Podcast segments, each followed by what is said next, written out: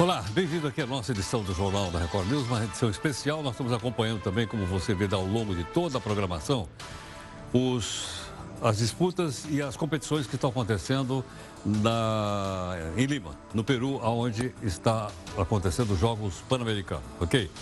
Bom, como o jornal está em multiplataforma, todos os dias aqui tem uma live no jornal, você pode acompanhar amanhã. A live está um pouquinho mais cedo, está aí o Felipe e está aí também a Júlia. A live agora começa 10 para 5 aproximadamente, ok? Você pode então acompanhar em todas as redes sociais. Bom, uh, gostaria de lembrar você que você pode fazer os comentários aqui que quiser usando a nossa hashtag, que é o JR News, ok? E aí você fala um pouco mais conosco. Bom, o nosso desafio de hoje é de um teatrólogo francês que viveu no final do século XVIII chamado Molière. Ele diz assim, olha, não somos responsáveis apenas pelo que fazemos, mas também o que deixamos de fazer. Diz aí o Molière, vou repetir. Não somos responsáveis apenas pelo que fazemos, mas também o que deixamos de fazer, ok? O grande Molière, autor de uma peça chamada O Avaro, ou seja, o pão duro. A deputada estadual Janaína Pascoal protocolou hoje no Senado um pedido de impeachment contra o presidente do Supremo, Dias Toffoli. Detalhe, é o segundo pedido. O primeiro pedido de impeachment contra ele foi do Carvalhosa, é isso ou não? Modesto Carvalhosa. Esse é o segundo. Tudo por causa da decisão do Toffoli. O que, que ele fez? Ele suspendeu o andamento dos processos que eh, envolviam dados compartilhados por órgãos de fiscalização. O COAF, que é aquele conselho que a gente já explicou aqui para você, e também na Receita Federal. Com isso, para dar continuidade a um inquérito desse tipo, seria agora necessário uma autorização do juiz. Sem isso, nada. Janaína também foi autora do impeachment sei se você está lembrado, da ex-presidente Dilma Rousseff. Só que naquela época ela não era deputada estadual por São Paulo, como é hoje. Na época ela era só professora da Universidade de São Paulo. A delegada que investiga suposta agressão e estupro por parte do Neymar contra modelo na Gira Trindade concluiu o inquérito e ela decidiu não indiciar o jogador. Eu até ouvi a, a declaração dela dizendo que ela não formou opinião. Bom, agora a coisa se inverte. A Polícia Civil de São Paulo investiga se a Nagira cometeu falsa comunicação de crime ou denunciação caluniosa. Mas pode acontecer uma coisa dessa? Pode. Nós pedimos aqui a gentileza da doutora Clara Maciero, professora de Direito Penal da Escola Brasileira de Direito e também do, IBCCRI, para conversar um pouco conosco. Ela está gentilmente aqui no estúdio. Clara, muito obrigado pela sua gentileza. Bem-vinda no Jornal, Clara. Obrigado. Eu agradeço o convite, muito obrigada. Clara, me explica uma coisa. A delegada disse que não, não, não, não entendeu que houve nem estupro, nem agressão, nem coisa nenhuma. Pois é, foi né, o que constou aí da entrevista, né, da coletiva, após as investigações que tiveram início em função do registro de ocorrência da Nájila ela investigou e não encontrou aí indícios suficientes, seja de materialidade, de que houve um crime, seja de autoria, de que Neymar teria cometido esse crime. Agora ela encaminha ao Ministério Público, né? E quem deve formar a opinião definitiva sobre isso é o titular da ação penal, que no caso é o Ministério Público, um promotor de justiça. Então esse promotor vai analisar os autos e vai, vai ver de duas uma, né? Ou três ele pode estar satisfeito com a investigação e, com isso, se convencer de que houve crime. Ele pode estar satisfeito com a investigação, se convencer de que não houve crime, ou ele pode estar insatisfeito com a investigação e pedir novas diligências. Então, devolver esse inquérito policial à delegacia para que eh, faça aí novas investigações, de repente procure o celular, enfim, alguma nova diligência que possa elucidar. Agora, se ele entender que não houve crime, o que acontece? Arquiva? Se ele entender que não houve crime, ele pede o arquivamento e vai para o juiz da vara criminal tá. e esse sim tem competência para decidir se arquiva ou se não arquiva. Agora, essa ação pode virar contra ela por denúncia falsa de crime? Bom, aí nós temos aí, né, a notícia de que haveria uma nova investigação em torno de eventual denunciação caluniosa e a questão que tem que se elucidar para saber se houve denunciação caluniosa por parte da Nájila é se ela denunciou sabendo que ele era inocente. Isso é algo muito delicado, Sem né? Porque a gente aparentemente o que a gente acredita à primeira vista é de que ela acredita que foi vítima de um crime.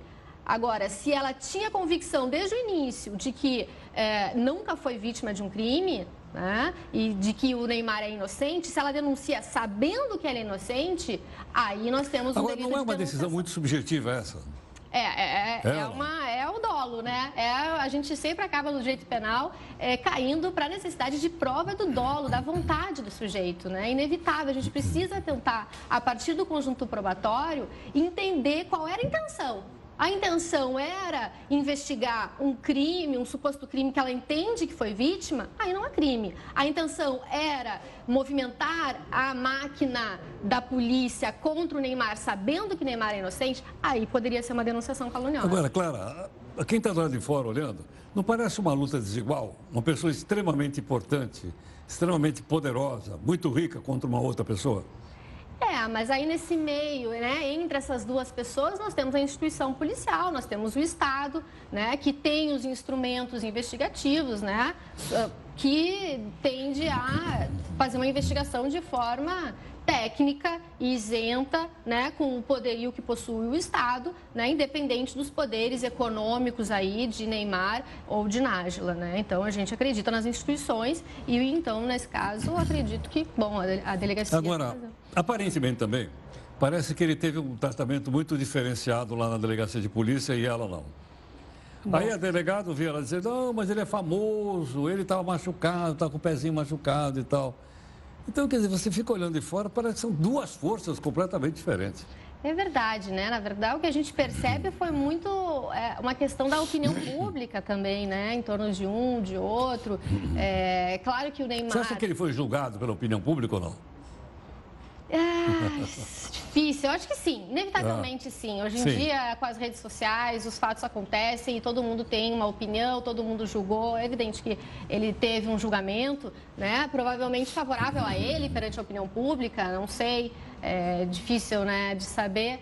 É, o fato é que, na sequência, a gente não participou do, dos jogos, né? Então também se machucou, enfim, também apesar de a opinião pública aparentemente ter ficado do lado dele, também não foi só flores, né? Também teve aí alguns Agora, percalços. quando ela denunciou, ela levou lá um pedaço de um vídeo, foi mostrado. Pois é. Ele imediatamente comentou o vídeo e colocou fotos. Sim.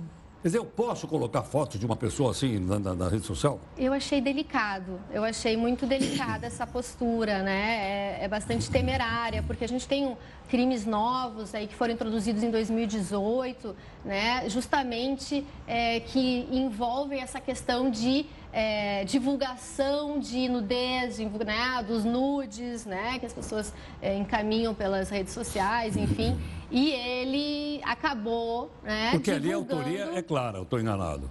Dele? É. É, né? Ele aparentemente divulgou cena né, de nudez é, sem consentimento né, da pessoa que está na, nas imagens. Aí tem a questão que ele borrou né, o rosto, enfim, aí é uma discussão delicada. Aí alguém lá assumiu, dizendo que não foi ele que colocou. Pois é. Foi um amigo que usou a rede social dele. Pois é. Foi um pouco impensada, né? Vamos dizer assim, né? Na hora ali, no calor da emoção, ela tomou aquela decisão de que não muda nada, né? Vamos combinar que o fato daquelas aquelas trocas de mensagem não mudariam, né? O fato que foi levado ao conhecimento da polícia. Né? A verdade é que não muda.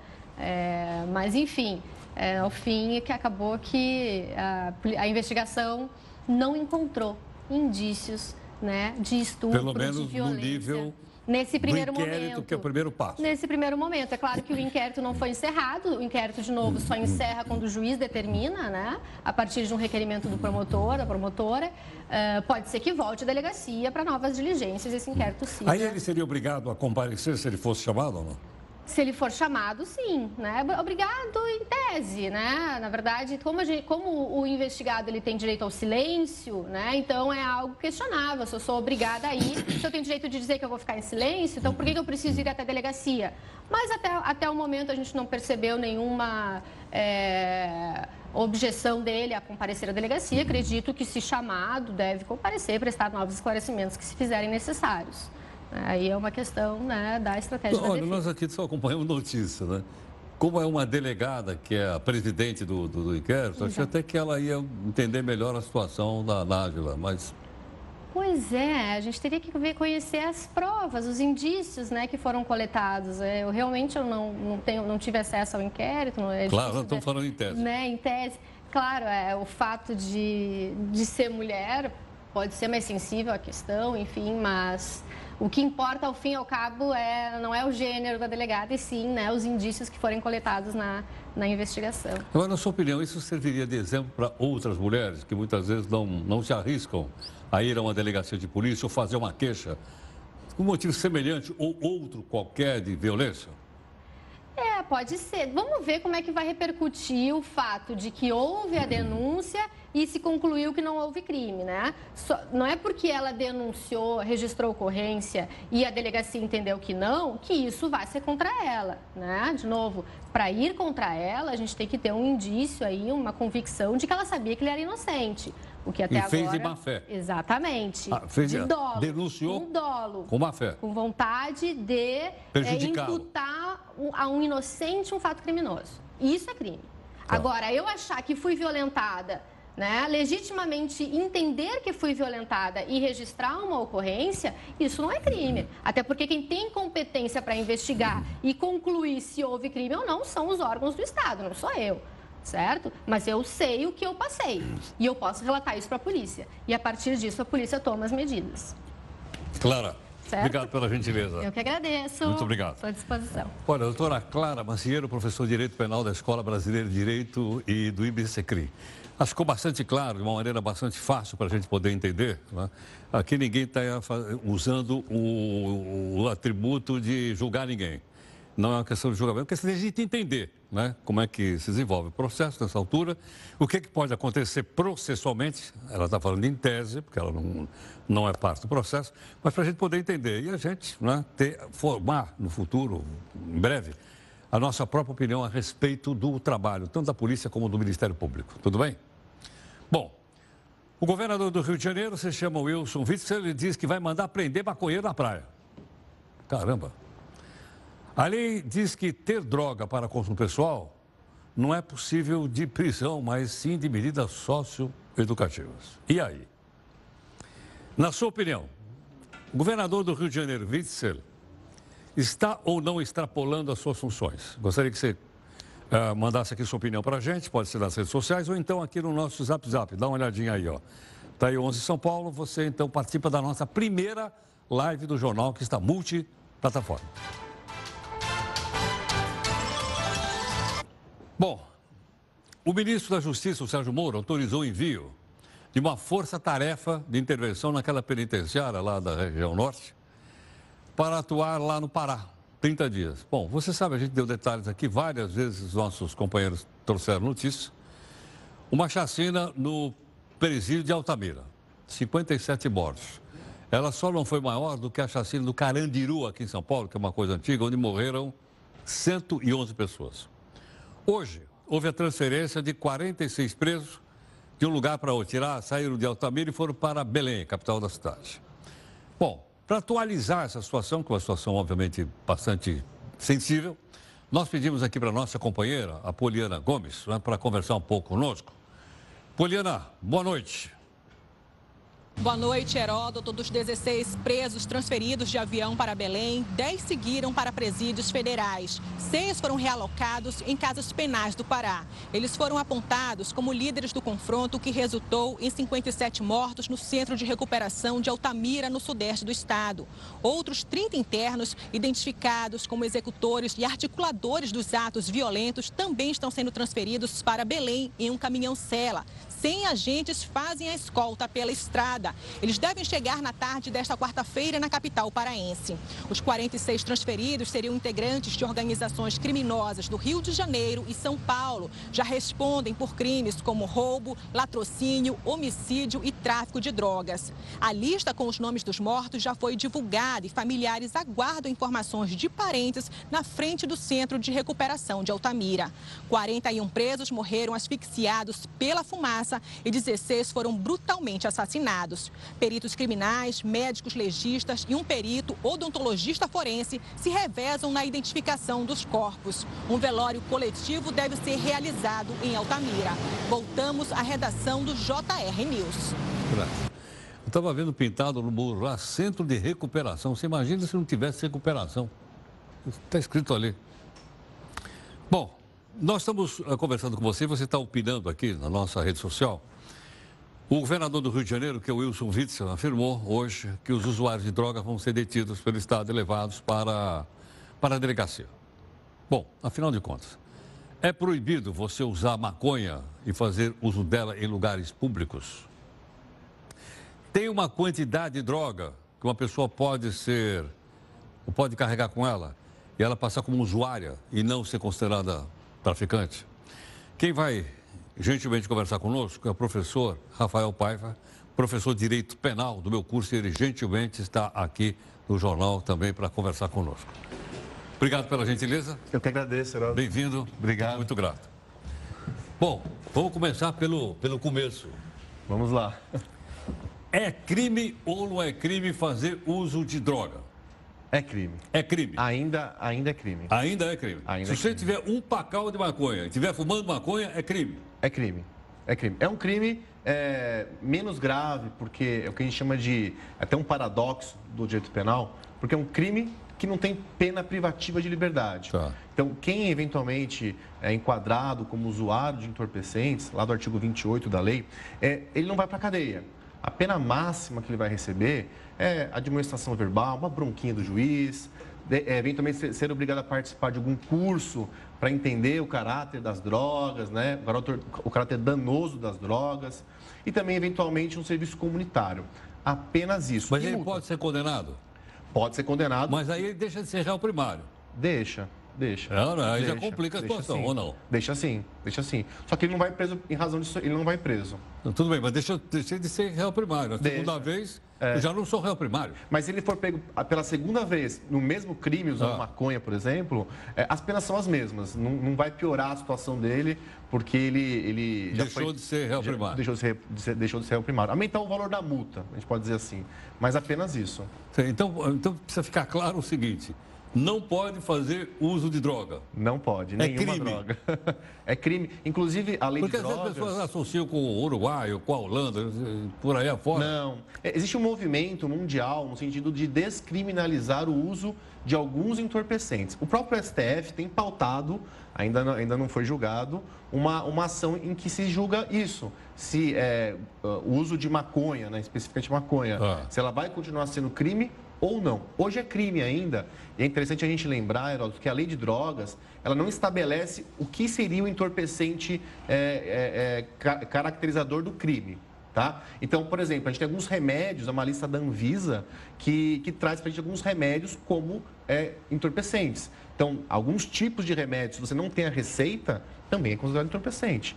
Então, é, isso muda muito. Todo ano a Anvisa atualiza essa lista, tira alguns remédios, coloca outros. A gente teve esse ano já algumas decisões do Supremo liberando o canabidiol, que é, uma das- uma- que é a substância da maconha, para uso terapêutico. Às vezes, aí, aí tem aquela briga se, se pode, não pode, mas a tendência é de descriminalizar.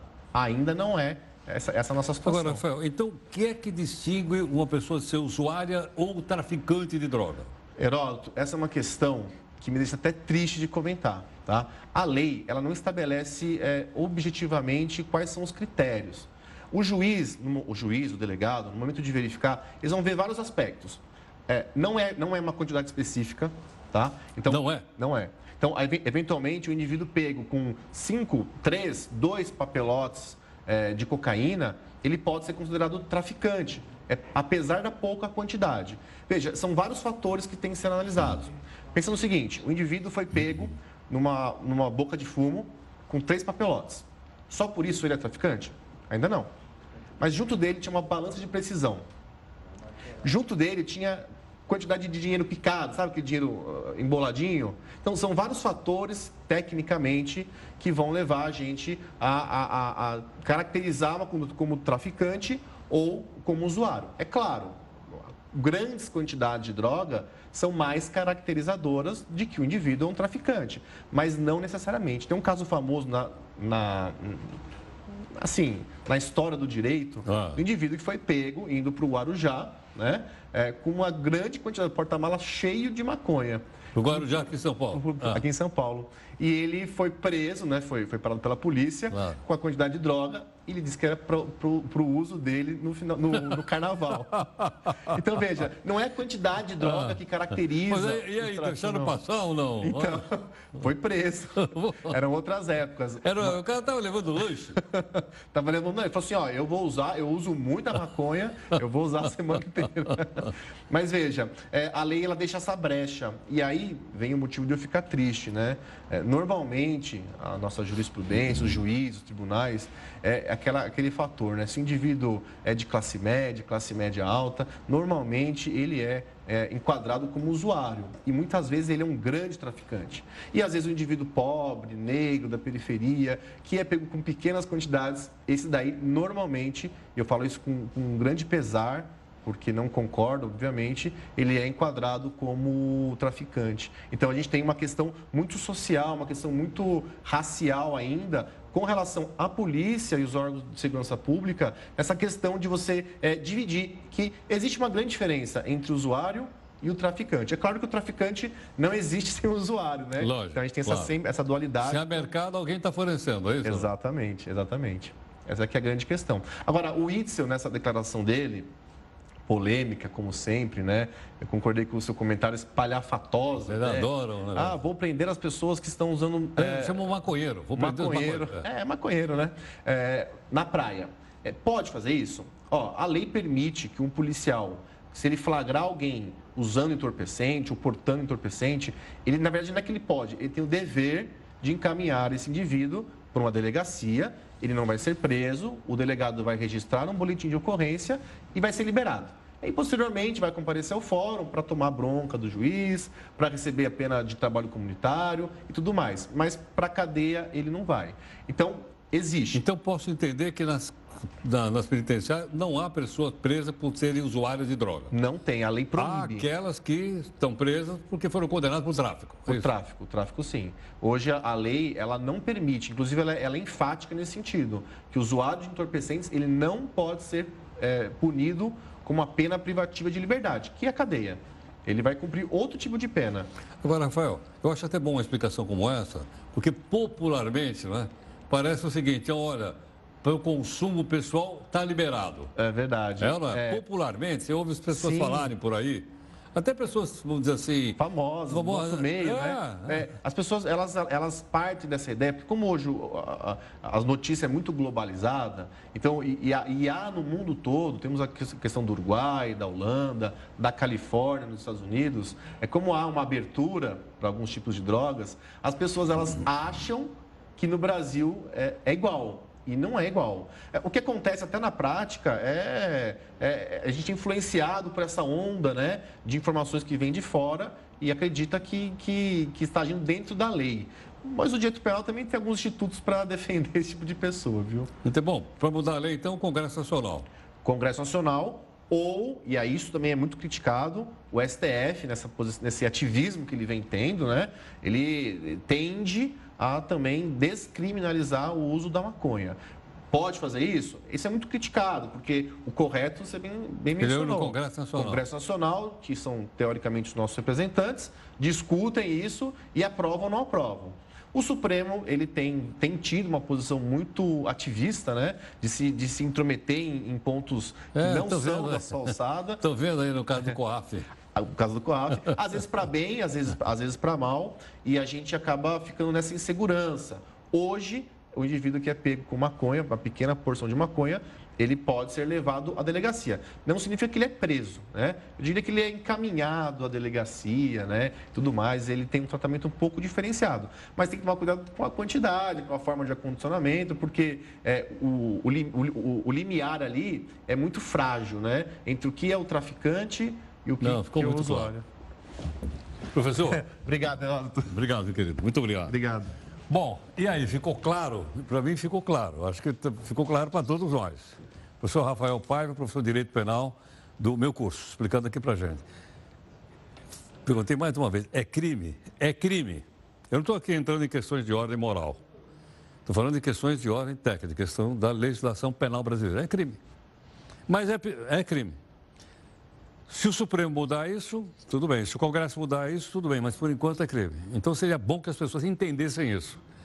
Não vai prender, como disse o Witzer, foi explicado aqui, mas a pessoa pode ser conduzida, então, a uma delegacia de polícia. É bom a gente ficar. Né? Até eu queria dar uma sugestão compartilhar com as pessoas que a gente conhece as informações que você viu aqui agora dado pelo professor. Conversar com as pessoas, muita, a maior parte não sabe. Nós temos que ajudar a difundir essas coisas, as pessoas entenderem como é que funciona no nosso país. Tudo bem?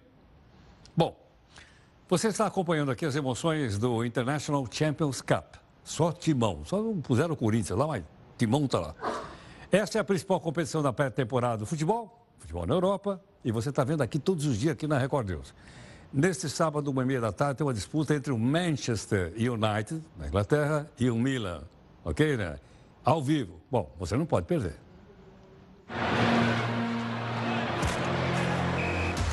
Neste sábado, uma e meia da tarde, Manchester United enfrenta o Milan no maior torneio de futebol de pré-temporada do mundo. Ao vivo, Record News, emissora oficial da International Champions Cup. Bom, quero lembrar o seguinte: amanhã o jornal começa às sete. Está mudando o, horário por causa das competições, obviamente, e também dos Jogos Pan-Americanos que está vendo aqui. Daqui a pouco a gente vai mostrar quadro de medalha, aquela, aquela coisa toda.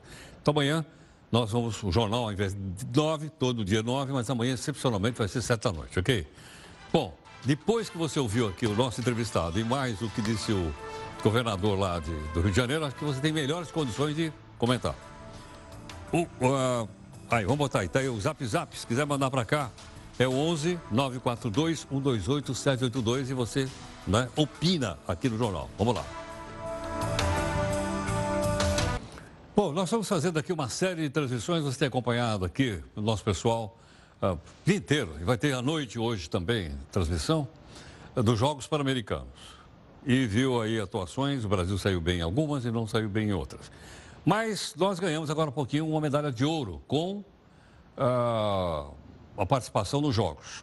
Pode mostrar para mim uh, qual foi a medalha de ouro que nós ganhamos agora há pouco? Ah, obrigado.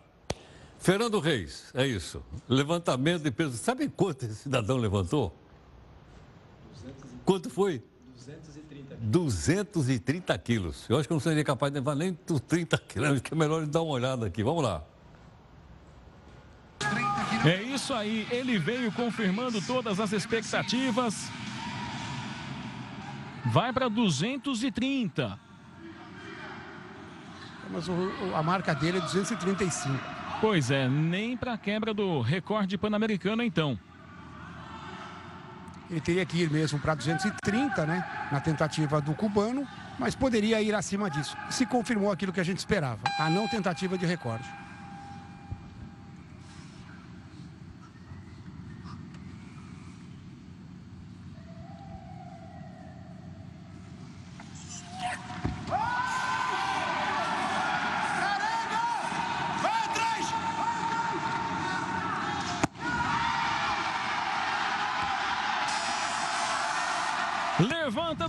230 quilos. Levanta o público.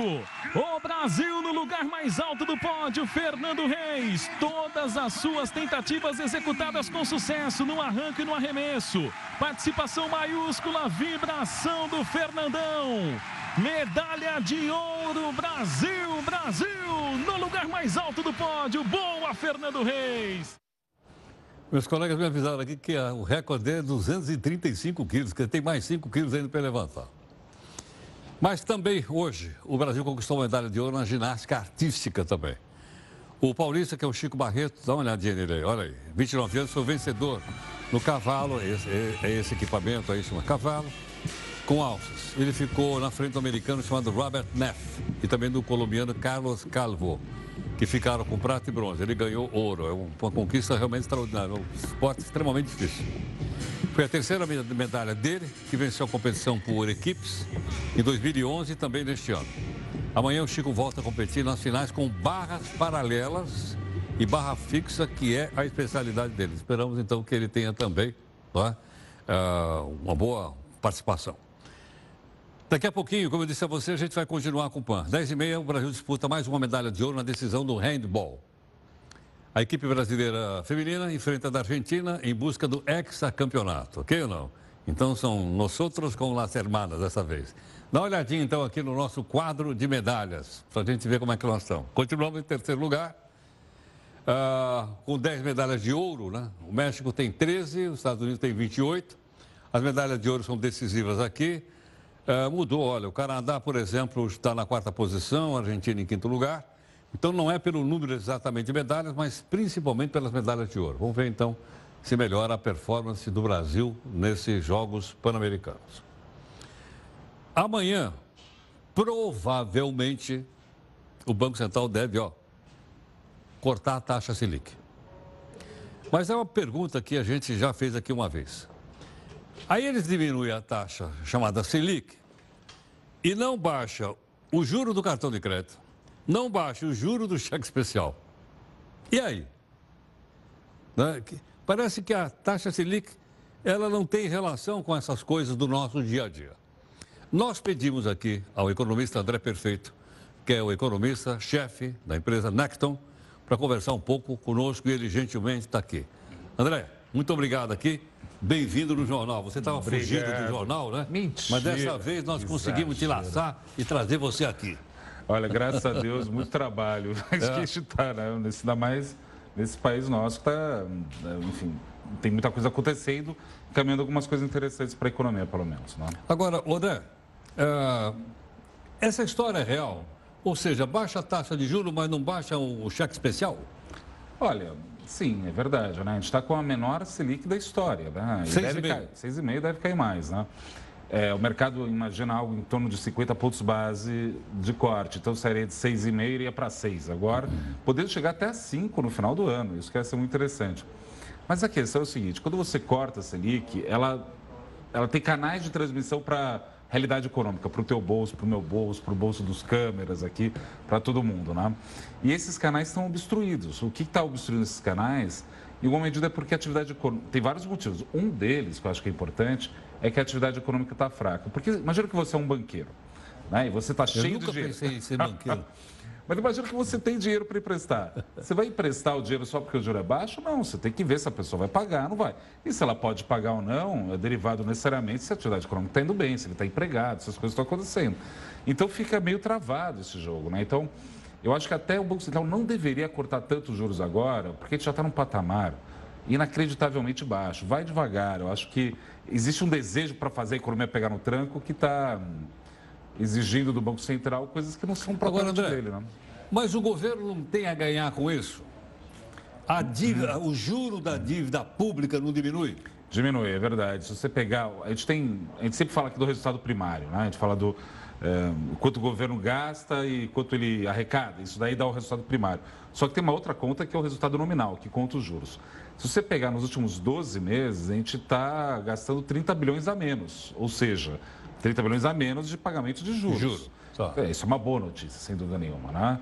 Mas isso por si só, ou seja, a gente está fazendo um ajuste para o governo. Para o governo está sendo bom. Não, mas se o governo quebrar, nós estamos, nós estamos fritos. O governo não quebra nesse sentido. O que ele precisa fazer agora é o seguinte: tentar incentivar um pouco a economia no curto prazo. É isso que o governo está tentando fazer. Né? O quê? Com liberação do fundo de garantia? É ele está fazendo, na verdade, tá. assim, ele está até ah. fazendo muita caridade com o bolso, com os fundos dos outros. Até no caso do FGTS, tinha que liberar mesmo, na minha opinião. Não acho que teria que ficar represado isso de forma alguma. Mas é isso, ele está tentando ver se é, faz esse motor pegar no tranco. Porque o problema no curto prazo é demanda. O governo tem agido muito no longo prazo. Vamos, vamos fazer a reforma da Previdência? É de 10 anos que a gente está falando. Sei, mas, mas, ela não é importante para você ter confiança no curto prazo? Não está tendo, né? O fato é, não tem. Não, mas não foi aprovada ainda, pô. Nem então, mas o ponto... Só passou mas, no primeiro turno, mas os, juros já, mas os juros já caíram. Os juros já estão no menor patamar, porque o mercado dá certo que vai. Se não tiver reforma, aí podemos ter uma situação mais séria. Mas o ponto é que, de confiança, é, de boas intenções, o futuro está cheio, né? Então, assim, isso por si só não resolve. Tem um problema efetivo, concreto, que é falta de demanda no curto prazo. É isso que está preocupando todo mundo. E nota, o governo começou a se mexer, entre elas a questão. Mas então tem um outro número favorável aqui também. A inflação está abaixo do centro da meta. Está em 3,8, 3,7, por aí, pô. Olha, Heródoto, a boa notícia é que está ruim, né? O fato da economia estar tá desacelerando está criando uma inflação sob controle. Né? Então, esse é o jogo, né? Tem que ver. Tudo em economia a gente chama de trade-off, né? Tem trocas. Que troca a gente quer? Né? A gente quer esse juro baixo, que é reflexo de uma economia fraca, ou a gente. Que nível a gente vai querer? A gente já sabe qual é a resposta lá do governo. Paulo Guedes é o grande fiador disso tudo.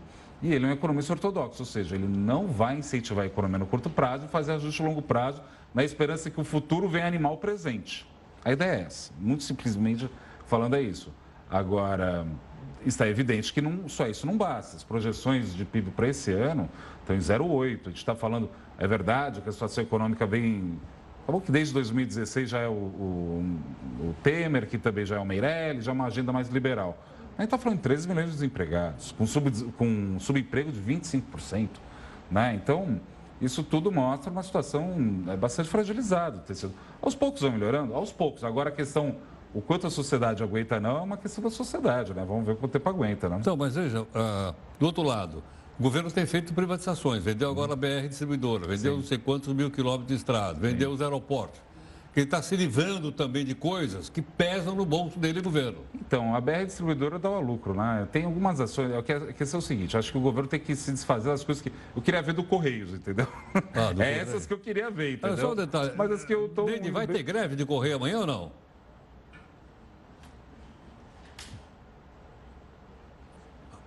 Porque a gente ia colocar que ia ter greve amanhã, não vai ter? Não. Ah, amanhã que eles vão. Você falou do Correio, então, pessoal, é porque... até fiquei pensando, os caras vão fazer greve. Mas é que tá, mas é que tá. É porque o Correio tá. O Correio até nem é tanto deficitário, mas assim, é uma coisa que tem que ser, vamos dizer assim, talvez jogada ao mercado mais claramente. Mas o ponto é o seguinte: privatizar não necessariamente gera crescimento. O que gera é caixa para o governo na expectativa que o novo. Não, mas não só gera empresa... caixa, como em algumas dessas empresas, ele perde dinheiro. Mas é que tá. As Elas que são tá... deficitárias. As que estão vendendo, esse que é o meu ponto. Ainda não chegaram nessa. Talvez o Paulo Guedes chegue agora. Talvez vai chegar nisso. Mas até agora está vendendo filé, por assim dizer, né? Está indo nas coisas que vende fácil, etc. e tal. É... se chegar nisso, que bom, mas a questão é o seguinte: privatizar por si só não gera investimento. Precisa do novo dono achar que, ó, tá legal, vamos seguir investindo. E não dá para contar que as pessoas vão achar isso necessariamente. Então, de novo, a gente precisa estar no momento, Heródoto, que a gente está construindo esse ajuste de longo prazo. E o futuro precisa se tornar presente. Precisa ter concretude isso no curto prazo. É isso que. Então, mas, pessoas... mas, mas quem, quem, vai fazer o milagre? Não, não é milagre, é economia, é político. Não, não, tudo bem, mas quem vai fazer o milagre? A questão é o seguinte: não, não é questão de milagre. A questão é que existem questões muito pontuais que mostram a fraqueza da demanda no curto prazo. Sim, ponto. Isso daí é muito pacificado. Tanto é que o próprio governo, Paulo Guedes, está procurando formas de ativar isso no curto prazo. Então, isso é uma, um lado da questão. Outro lado da questão é a discussão política. E essa discussão política já foi pacificada com a vitória do Bolsonaro.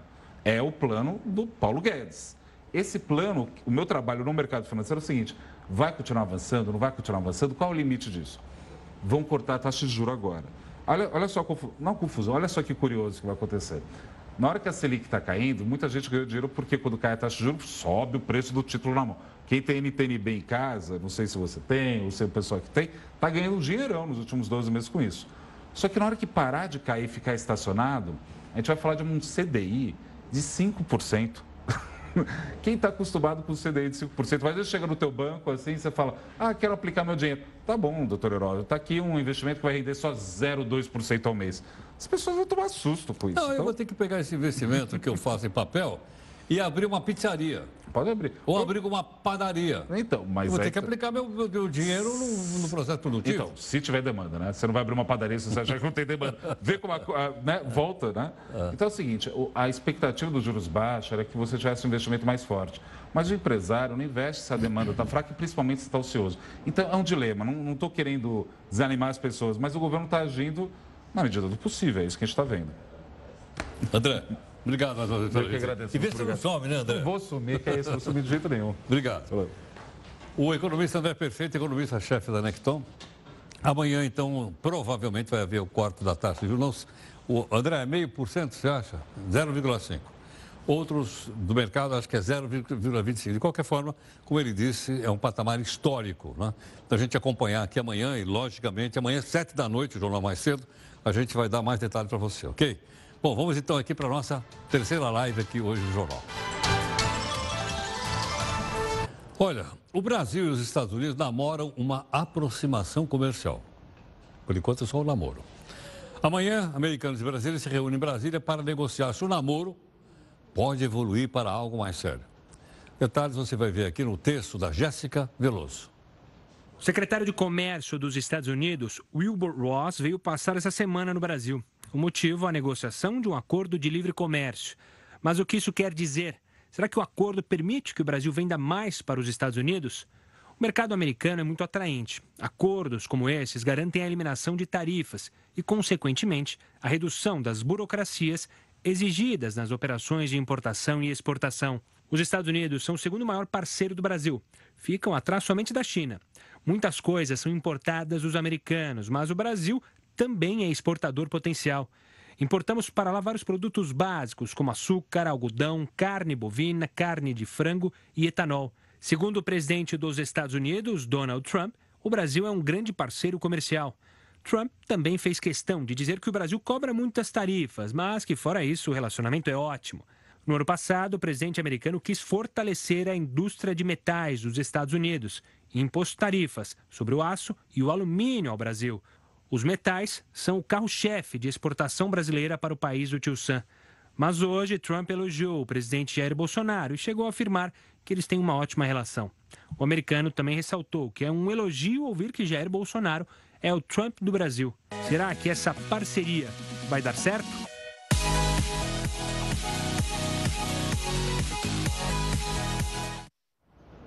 É, o cabelo ficou parecido, né? Bom, Obrigado aqui pela sua atenção conosco. Daqui a pouquinho, 10h30, nova transmissão, então, aqui dos Jogos Pan-Americanos, aqui na nossa Record News.